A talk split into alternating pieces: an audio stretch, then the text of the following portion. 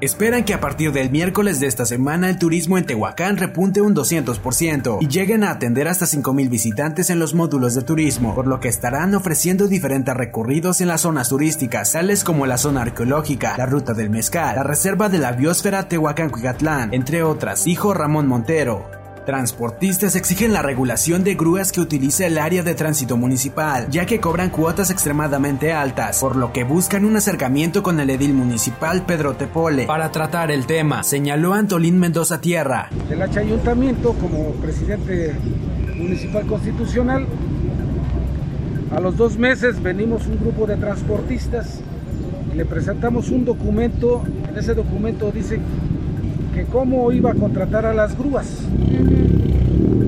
que, nos enseñaran los contratos y cómo iban a proteger al, al pueblo de Tehuacán y a la región, porque es sabido que los permisionarios o concesionarios de las diferentes grúas pues cobran demasiado, cobran pero demasiado.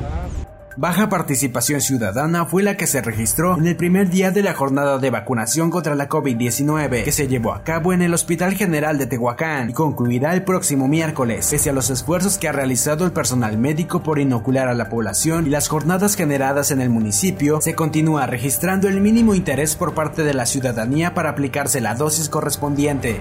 Habitantes de San Gabriel Chilac, perteneciente al movimiento de autogestión campesina indígena popular, mantuvieron bloqueada la supercarretera Cuegnopalan, Oaxaca, poco más de media hora, a fin de solicitar una mesa de diálogo con el gobierno del estado, principalmente con el tema de avionetas antilluvia que afectan al sector agrícola. Al respecto, José Luis Leiva Machuca, representante del movimiento, externó que este problema ha durado varios años, pero las autoridades no han dado solución, por lo que será este martes cuando se reúnan con autoridades estatales para llegar a un acuerdo.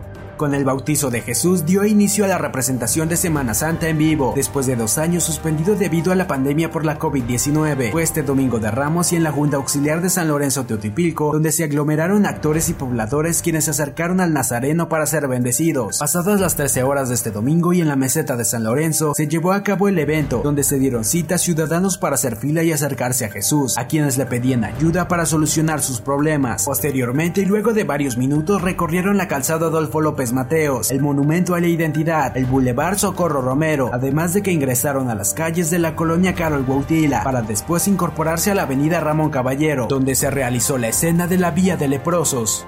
Locatarios del mercado Benito Juárez lograron detener a un presunto ladrón que minutos antes había intentado robar en dicho lugar. Eran las 14.20 horas de este lunes cuando fue sorprendido, el cual fue detenido por algunos comerciantes y finalmente fue entregado a la policía municipal. Elementos de la policía municipal lograron detener a un taxista en posesión de un arma de fuego. Los hechos fueron registrados alrededor de las 12.10 horas de este lunes, sobre la calle Juan de la Barrera y Avenida Independencia Poniente a la altura del furgón turístico. Oficiales al inspeccionar al hombre le hallaron un arma de fuego, por lo cual tuvo que ser trasladado a los separos de seguridad pública. También el vehículo fue puesto a disposición de las autoridades correspondientes. Dos personas lesionadas y daños materiales dejó como saldo el choque entre una patrulla de la policía municipal y un automóvil particular. El aparatoso accidente se registró durante la tarde de ayer sobre la avenida Ramón Caballero y 32 Norte. Paramédicos de protección civil y bomberos le brindaron atención prehospitalaria a Roberto N de 37 años de edad y a José N de 24 años. Ambos resultaron policontundidos, por lo cual tuvieron que ser trasladados a la clínica Sagrado Corazón.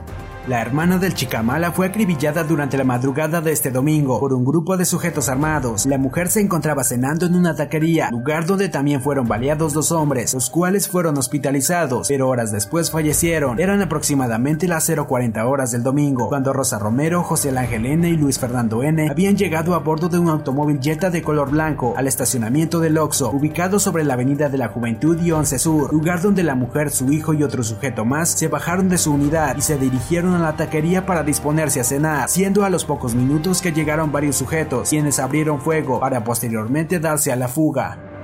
Un matrimonio que viajaba a bordo de una motocicleta fue impactado por una camioneta. En el lugar murió al instante una mujer, en tanto que su esposo resultó con múltiples lesiones. Los hechos fueron registrados durante la tarde del sábado sobre la carretera federal 150 México-Veracruz, en San Lorenzo, Teotipilco. La fallecida fue identificada con el nombre de Viviana de 30 años de edad, vecina de San Vicente Ferrer. Una persona muerta y dos heridos de gravedad dejó como saldo el choque entre una camioneta y un vehículo particular. El aparatoso accidente fue registrado alrededor de las 6 horas de este lunes en el tramo carretero Tlachichuca-Soapan, lugar donde arribaron ambulancias del Sistema de Urgencias Médicas Avanzadas de Ciudad Cerdán, Cañada Morelos, Atenco y también llegaron en apoyo bomberos de Cerdán. Mientras esto pasaba, un grupo de vulcanos trabajaron durante varios minutos, logrando rescatar el cuerpo sin vida de una persona, el cual había muerto prensado.